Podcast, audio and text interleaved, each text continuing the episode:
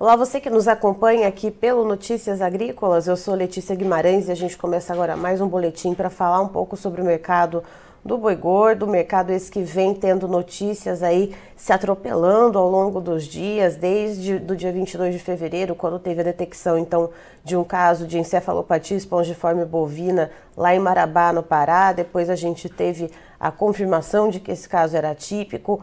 Ontem, na noite então de terça-feira, dia 7 de março, houve uma reunião entre China e Brasil para poder então uh, esclarecer, né, tra traçar então as próximas estratégias, o que, que vai ser feito uh, a partir de então, já que ficou definido que esse caso é atípico, os dois governos já conversaram, essa reunião era muito esperada, porém vamos ver então como que o mercado está enxergando né, o pós dessa reunião, que acabou saindo sem definição de quando a China vai voltar a importar carne do Brasil. Isso não só a China, né? A gente tem outros países também uh, né, nos quais o acordo faz com que o Brasil tenha que suspender as exportações em caso de EEB. Mas quem está aqui vai trazer mais detalhes para a gente sobre isso é o Gustavo Rezende Machado, que é consultor em gerenciamento de risco da Stonex. Seja muito bem-vindo, Gustavo.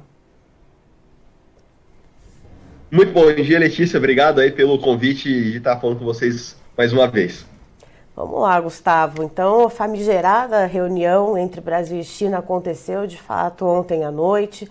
É, o ministro Carlos Fávaro já deu aí algumas palavras, alguns veículos de comunicação, é, explicando inclusive que se prontificou né, a mandar uma comitiva para a China para dar mais uh, detalhes, dar mais suporte né, a essas possíveis tomadas de decisão que a China venha a tomar nos próximos dias. A China já sinalizou que não há necessidade né, dessa comitiva, que vai ainda fazer algumas análises. A própria Organização Mundial para a Saúde Animal já é, matou no ninho ali, né, de que o Brasil já tá, tem risco mínimo para esse caso de doença, né, da encefalopatia espongiforme bovina. Então, como é que o mercado está vendo nessa quarta-feira, dia 8 de março, dia da mulher, né? Como que o mercado está vendo, então, nesse momento, esse pós-reunião? Bom, na prática, a gente, a verdade, é que não teve grandes mudanças. A, a notícia é positiva, a reunião é positiva, mostra que é, está ocorrendo é, a, uma conversa entre os dois países de maneira a viabilizar o retorno das exportações. Né? É, porém, é, não teve cravado ainda uma data ou já regularizado essa questão das exportações.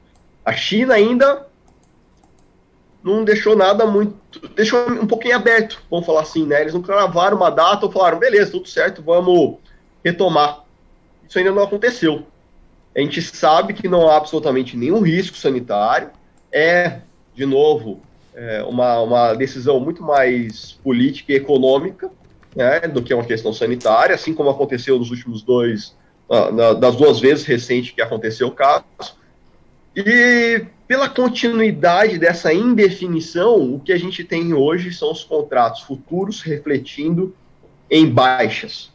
Então, se a gente considera, por exemplo, o contrato de março, né, que projeta para nós o preço que vai ser no final desse mês, ele está em R$ 286,25 agora, uma queda de um pouco mais de R$ reais de ontem para hoje, tá? Uhum. Então, o contrato de março ele estava em níveis mais altos, ele estava otimista que tudo isso ia ser regularizado rápido, mas agora, vamos colocar assim, ele está regulando, ele está ajustando um pouco esse otimismo todo, tá?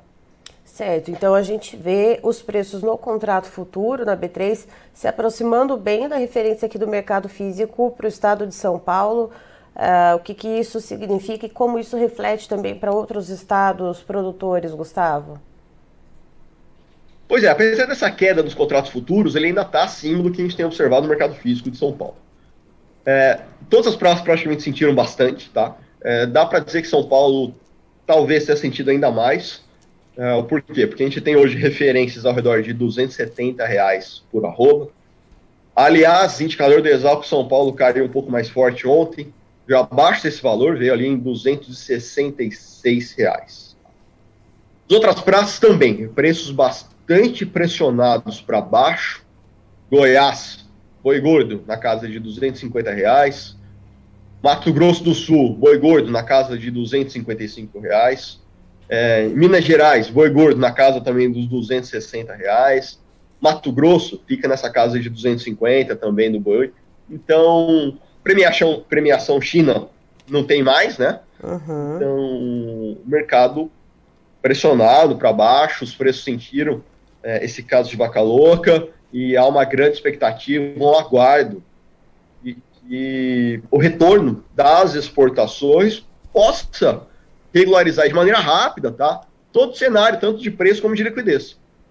Certo. E aí, pensando né, nessa lógica, quanto mais rápido retornar, mais rápido esses preços voltam ao normal e quanto mais demorar para voltar as exportações para a China, mais tempo vai levar para esses preços voltarem a ter patamares melhores, Gustavo? Como que funciona aí essa, essa escadinha e esse elevador? É, bom ponto. Bom, eu acho que assim, se, se China voltar rápido, é, ou melhor, quando China voltar, quando China voltar e, e não vou falar só China, tá? Por quê? Porque não é só China que saiu das compras. Eu até estou com uma listinha aqui que saiu da notícia de ontem, então é uma informação praticamente pública aqui. Exemplo de Jordânia, Irã, Tailândia, Rússia. São quatro países aí que oficialmente também já saíram das compras, tá? Então, na prática, o que a gente tem é um mercado nacional um pouquinho mais fraco, que tira muito o apetite de compra dos frigoríficos que estão fora, inclusive algumas unidades ainda em férias coletivas. Então, tudo isso reduz muito as negociações no mercado físico, retira liquidez é, e pressiona o preço para baixo.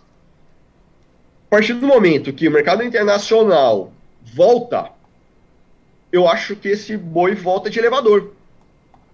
Porque você vai ter uma regularização, as escalas é, estão muito curtas, as escalas de abate estão muito curtas.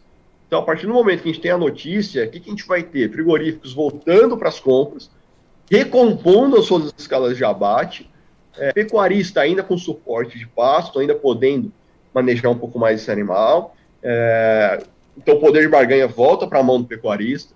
É, e, o, e, o, e, os preços se regularizam, então, de maneira rápida, pela volta da, das negociações.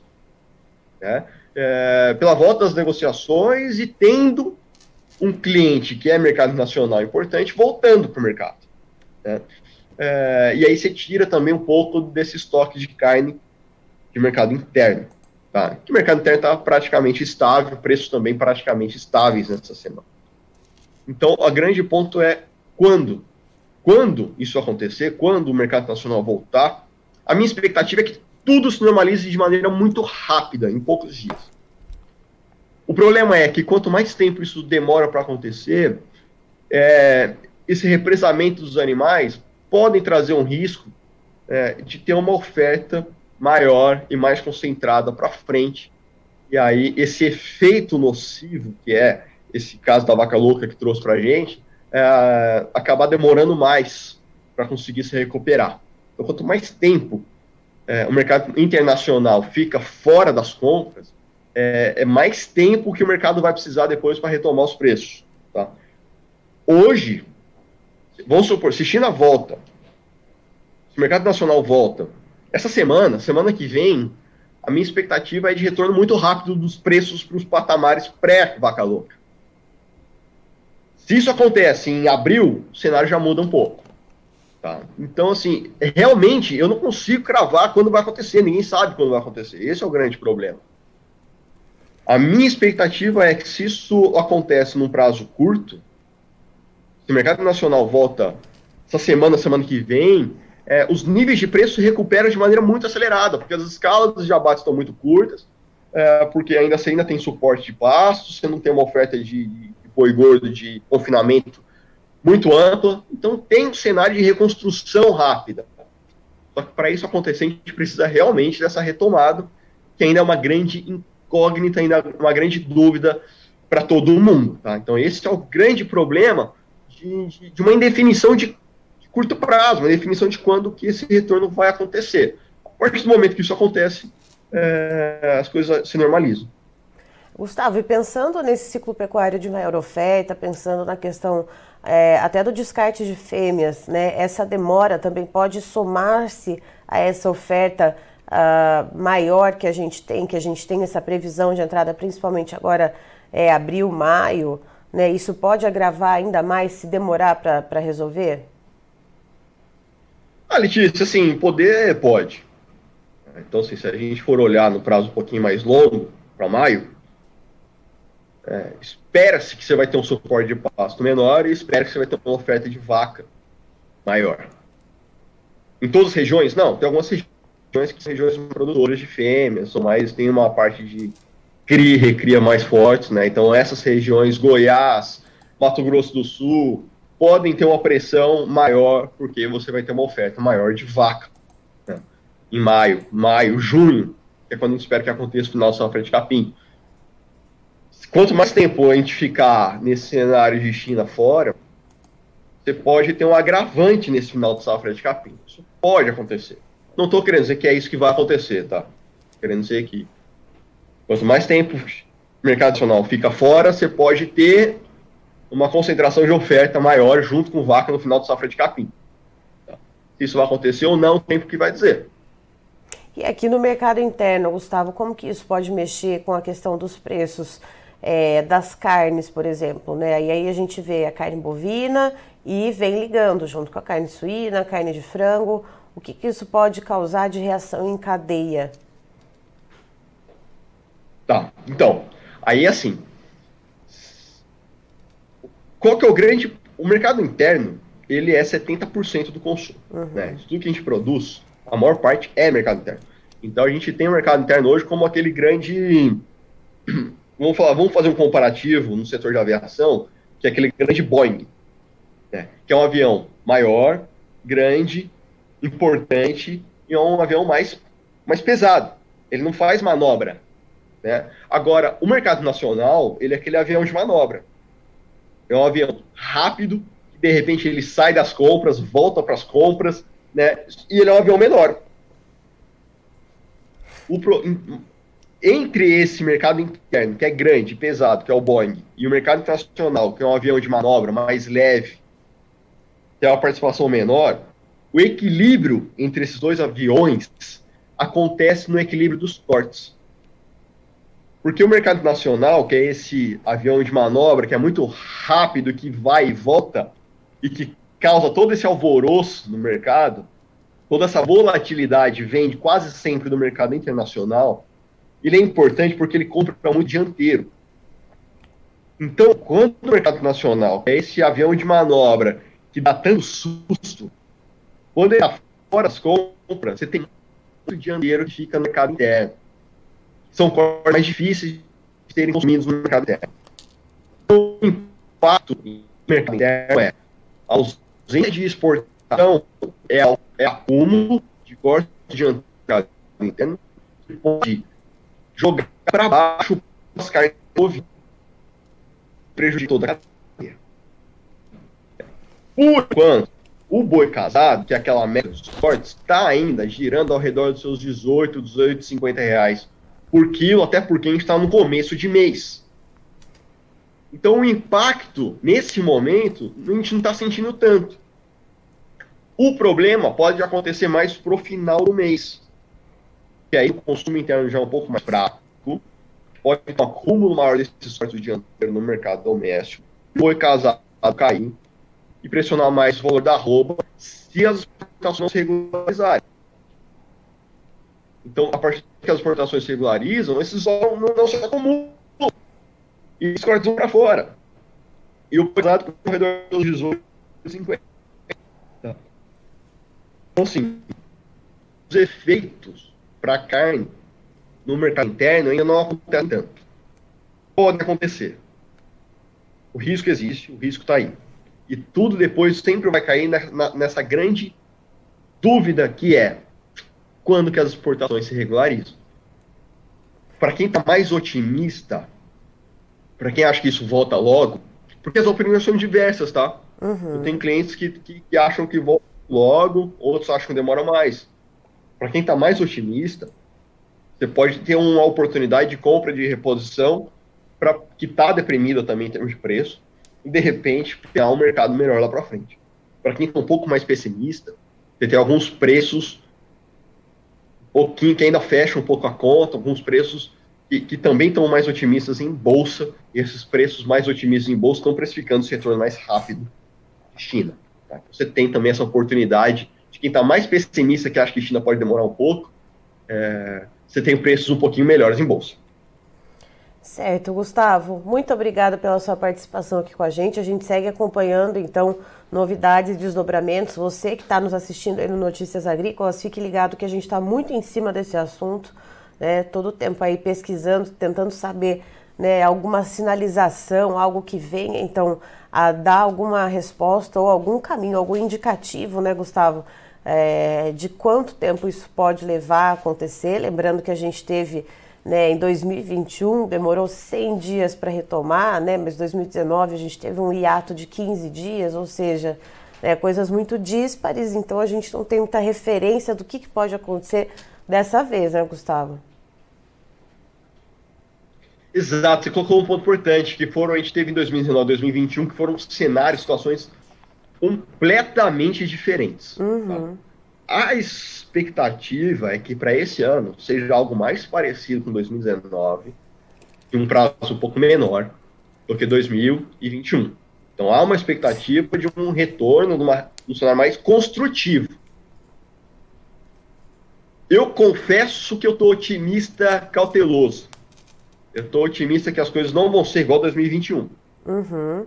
Só que já, já se passaram 15 dias, isso ainda está em aberto. Então, assim, eu tô um otimista, mas assim, sabe quando você tá na festa, só que tá perto da porta? O negócio é ruim, você já vai embora. Então eu tô na festa, mas tô perto da porta. Se o negócio, o negócio eu vi que deu azedada, eu já caio tá fora. pronto pra e sair, aí, quando eu né? falo isso, eu já tô fora pra ir pra casa.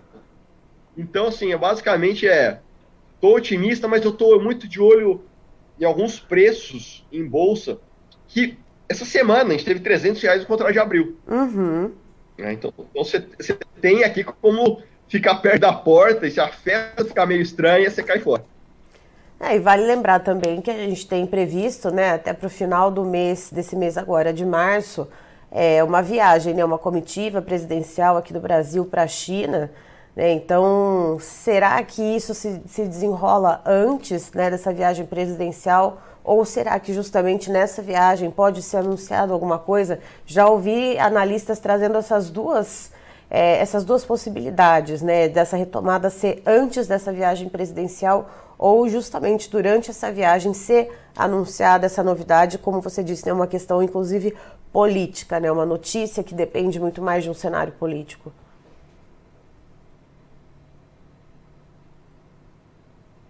Exato, tem essa expectativa em relação à viagem, sim.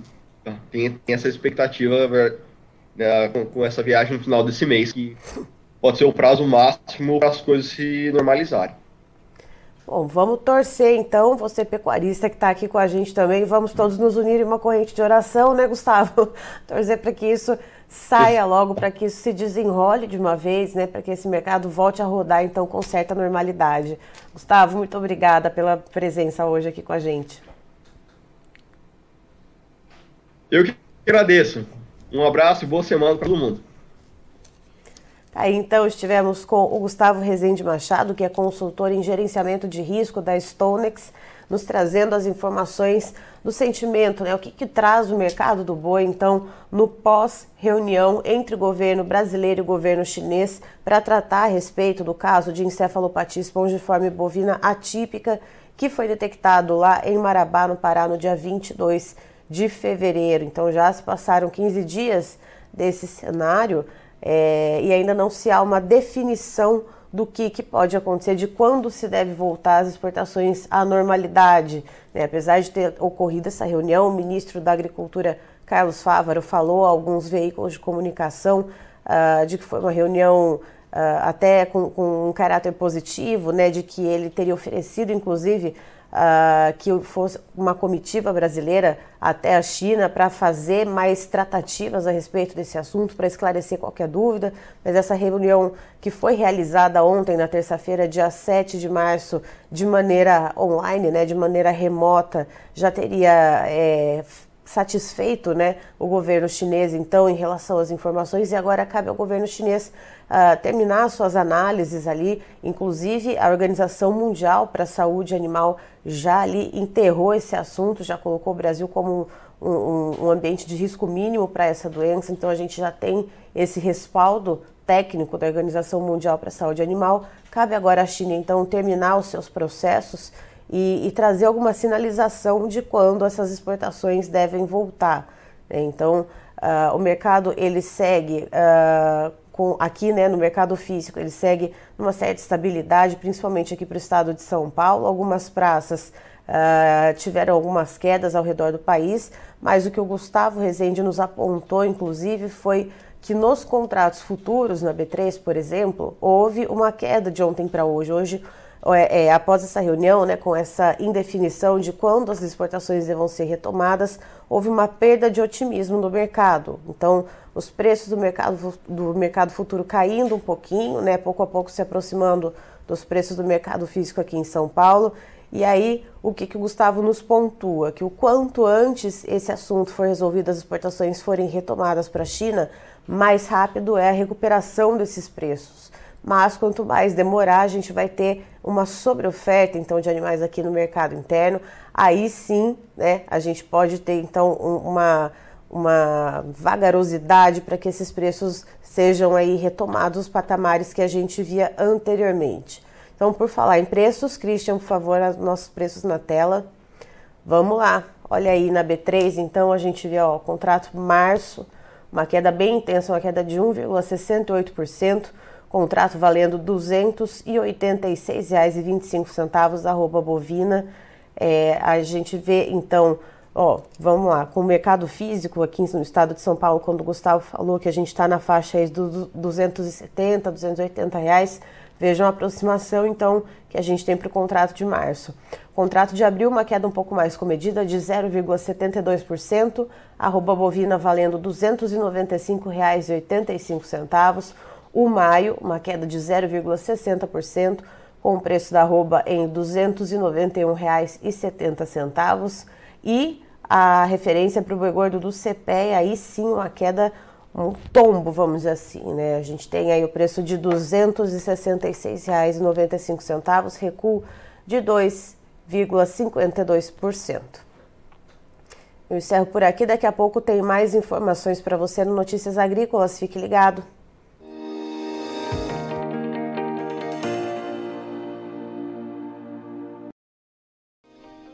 Se inscreva em nossas mídias sociais. No Facebook, Notícias Agrícolas. No Instagram, arroba Notícias Agrícolas. E em nosso Twitter, arroba Norteagri. E para não perder nenhum vídeo, não se esqueça de nos acompanhar no YouTube e na Twitch, Notícias Agrícolas Oficial.